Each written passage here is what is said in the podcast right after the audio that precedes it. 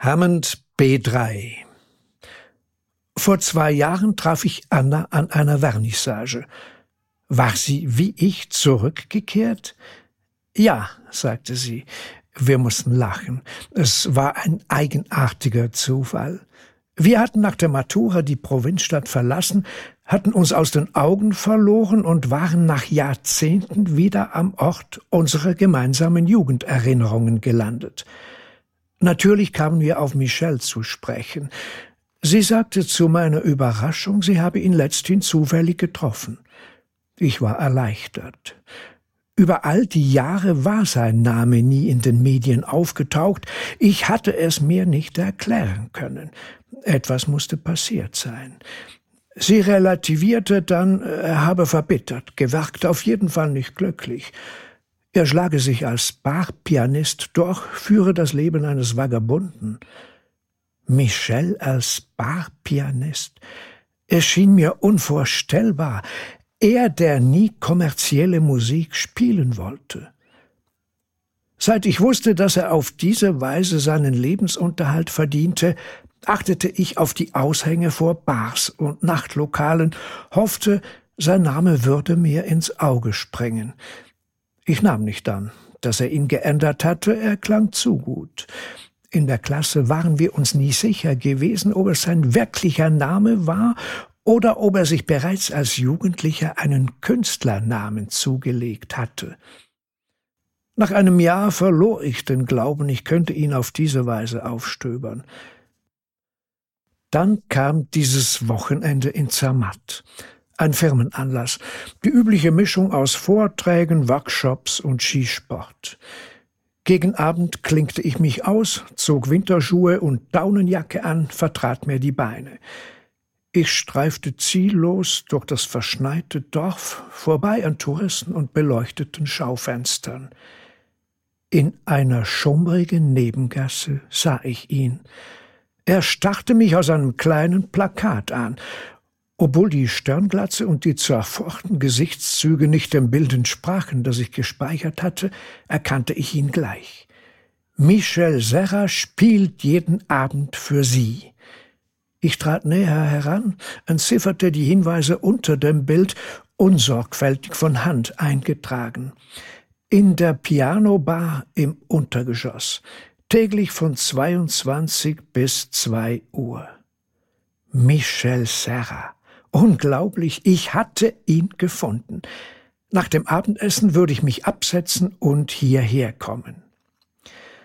1969, anfangs des vierten Schuljahres am Gymnasium, damals ein beschaulicher Ort am Südrand der Stadt, erschien Michel in unserer Klasse, einer reinen Jungenklasse. Niemand wusste, woher er kam und wieso er bei uns gelandet war. Er war älter als wir, groß, Schlank, dunkle Haare, südländischer Typ. Seine Abstammung blieb ein Geheimnis. Er schien aus einer anderen Galaxie zu kommen. Wir blieben auf Distanz, begegneten ihm mit Argwohn. Dann kam diese erste gemeinsame Musikunterrichtsstunde. Der Musiklehrer ließ auf sich warten. Wir alberten herum.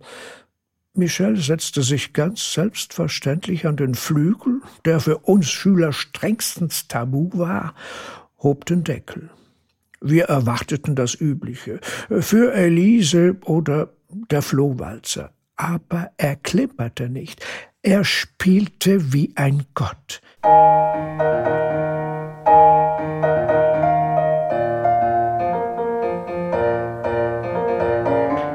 Natürlich kannten wir den Song Reach Out, I'll Be There von den Four Tops. Unsere Augen wanderten immer wieder zur Türe. Michel ließ sich durch unser Verhalten nicht anstecken. Sein Klavierspiel wurde rhythmischer, bassbetonter, wurde zur Begleitung. Er sang die Melodie.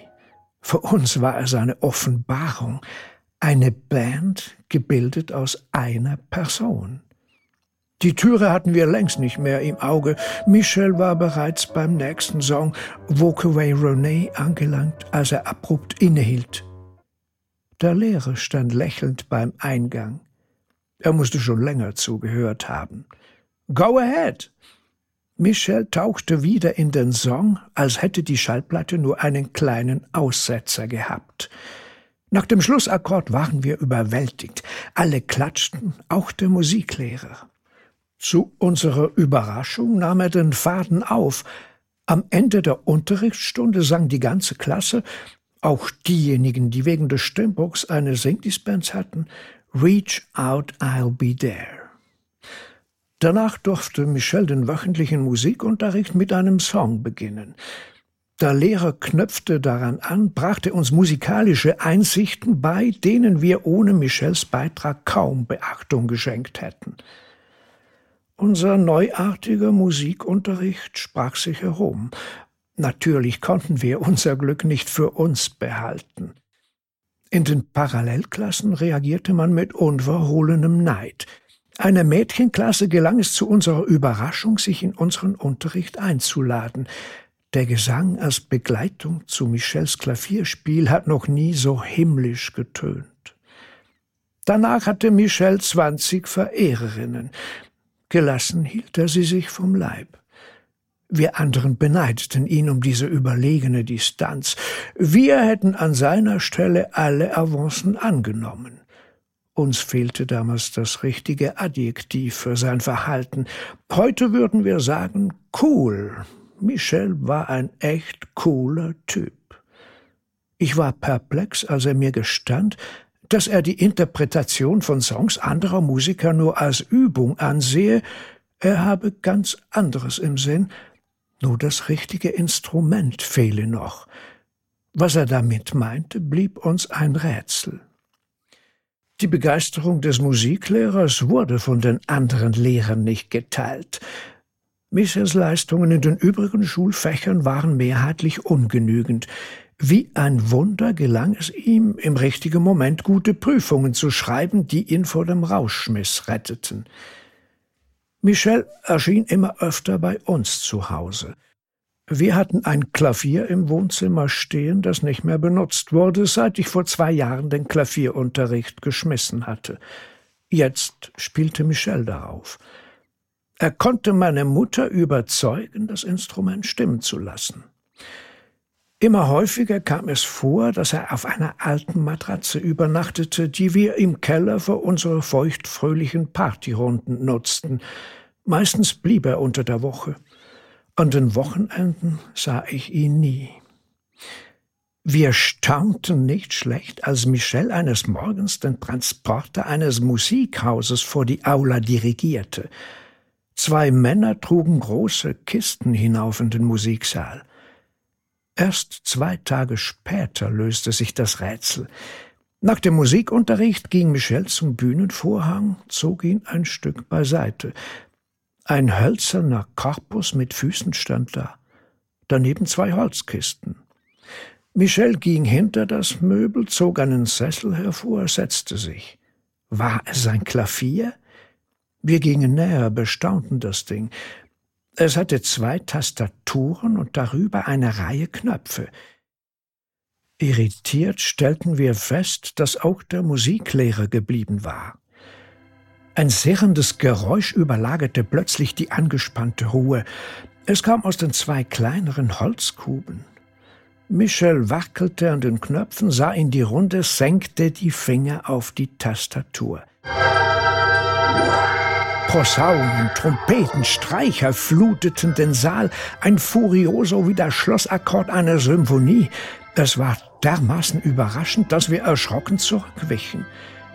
Der Klang gemahnte an eine Kirchenorgel, aber Michels Spielweise und der flirrende, schwebende Klang aus den zwei Lautsprecherkisten waren neu und anders. Eine Hammond B3, erklärte unser Musiklehrer im Ton des Fachmanns. Michel spielte mit Händen und Füßen. Die Pedale für die Bassläufe fielen mir erst jetzt auf. Wir konnten den Melodien und Akkordfolgen, den Rhythmen und Tempowechseln kaum folgen. Die Komplexität des Sounds gemahnte an ein Orchester. Er spielte eine halbe Stunde ohne Pause, den Blick auf einen Punkt im Universum gerichtet. Als der letzte Ton verklungen war, blieb es drei, vier Sekunden still, Dann entlud sich die Anspannung in einem frenetischen Applaus. Wir kamen näher, umringten das Instrument. Geduldig erklärte uns Michel die zwei versetzt übereinanderliegenden Tastaturen, die darüber angeordneten Zugriegel, das Bassregister, das mit den Füßen gespielt wird, und die zwei Leslie-Lautsprecher mit den rotierenden Hochtönern, die den unverwechselbaren schwebenden Orgelsound ausmachen. Wie war er zu diesem überirdischen Instrument gekommen? Hatte es die Schule angeschafft? Aufgrund der Begeisterung unseres Musiklehrers schien uns diese Annahme plausibel.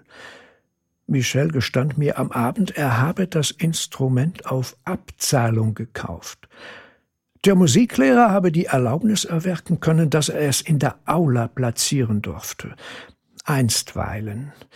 Michels Verbleib an der Schule wurde mit jeder Prüfung ungewisser. In der Zwischenzeit war mir klar geworden, wieso Michel so viel bei uns übernachtete. Er hatte keine feste Bleibe, kein Zuhause. Dieser Umstand machte ihn noch rätselhafter. Er verbrachte die Nacht in Neubauten, die kurz vor der Fertigstellung standen. An den Wochenenden war das relativ einfach, unter der Woche eher schwierig, weshalb er bei mir und abwechselnd bei anderen Kollegen schlief dass er sich ein dermaßen extravagantes Instrument leisten konnte, gab Anlass zu wilden Spekulationen, bis er mir eröffnete, er sei mit den Zahlungen im Verzug.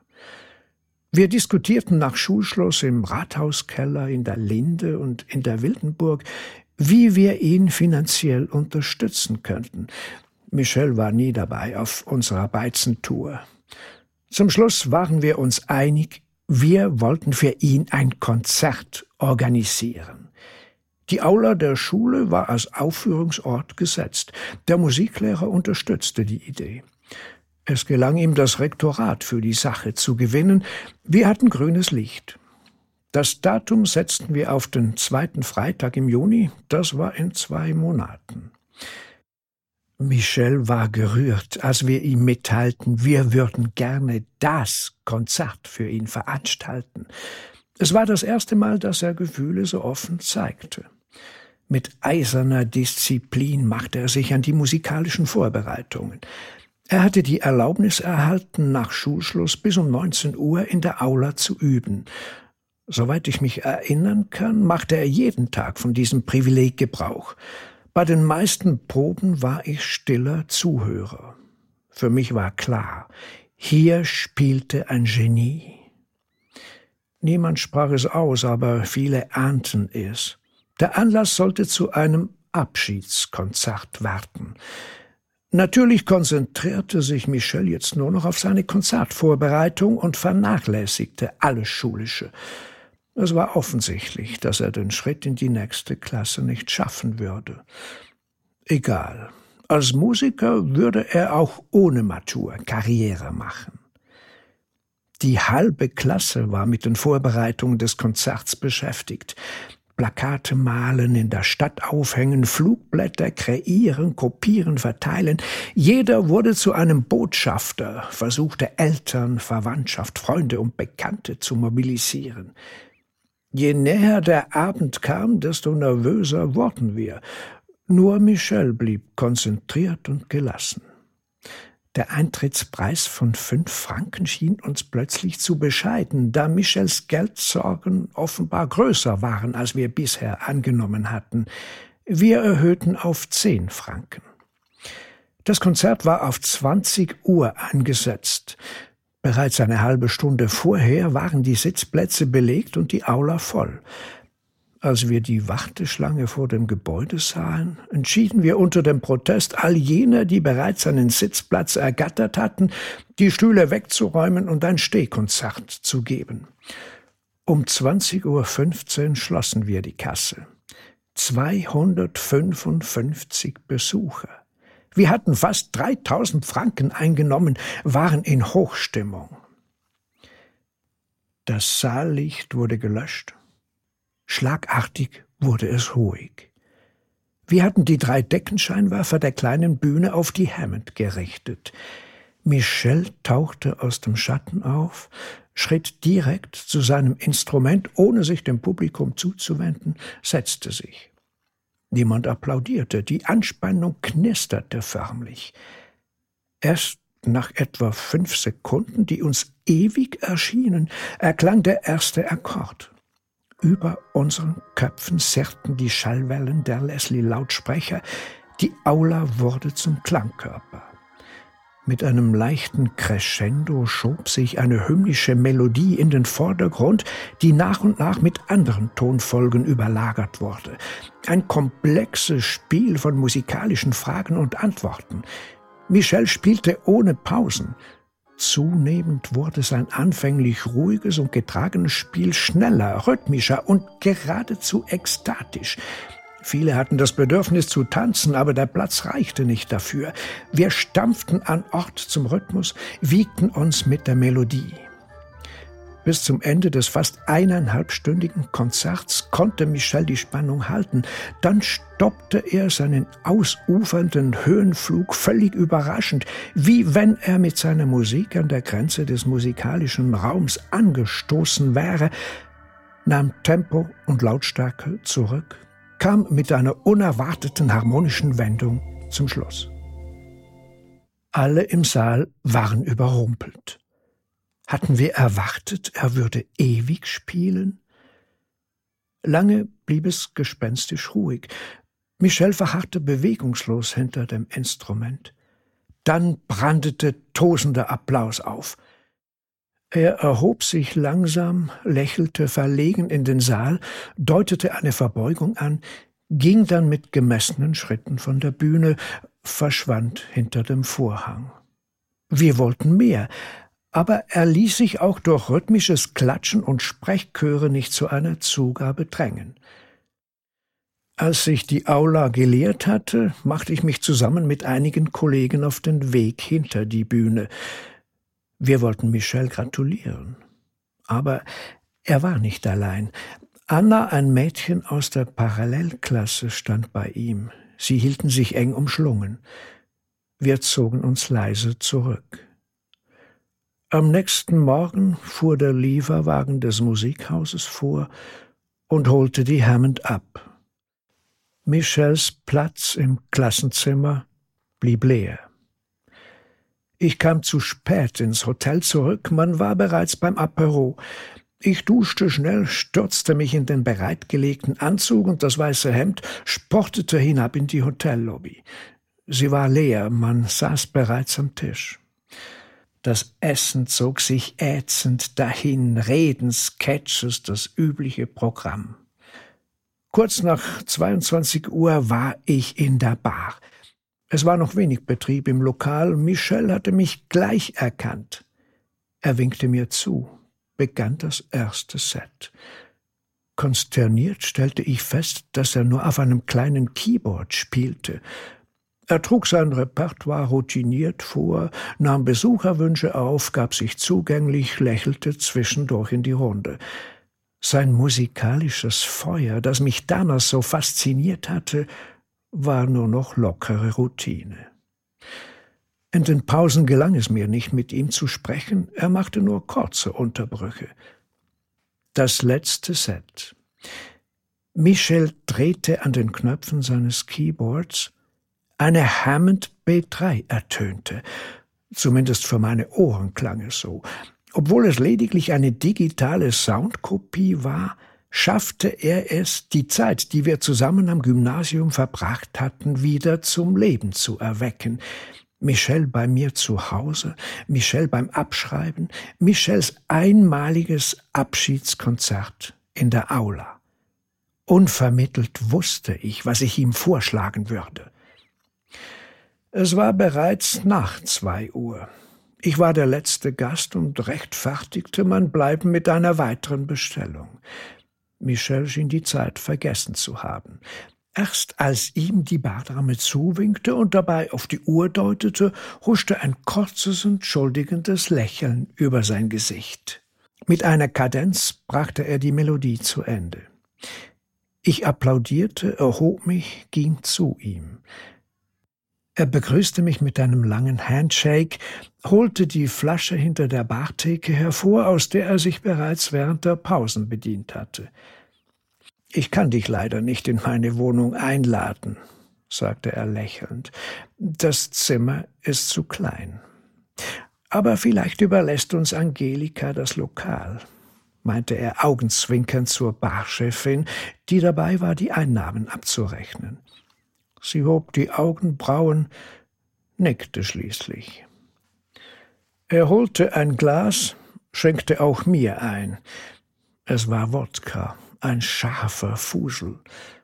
Angelika kam zu uns an den Tisch. Sie hauchte Michel einen Kuss auf die Schläfe, ermahnte ihn, abzuschließen, verließ das Lokal. Wir waren allein. Natürlich wollte ich wissen, wie es Michel all die Jahre ergangen war, löcherte ihn mit Fragen. Zögerlich begann er zu erzählen. Er sei viel gereist, vorwiegend in den Orient. In Indien sei er hängen geblieben. Ein paar Jahre habe er sich mit indischer Musik und Mystik befasst, bis ihn eine Krankheit gezwungen habe, in die Schweiz zurückzukehren.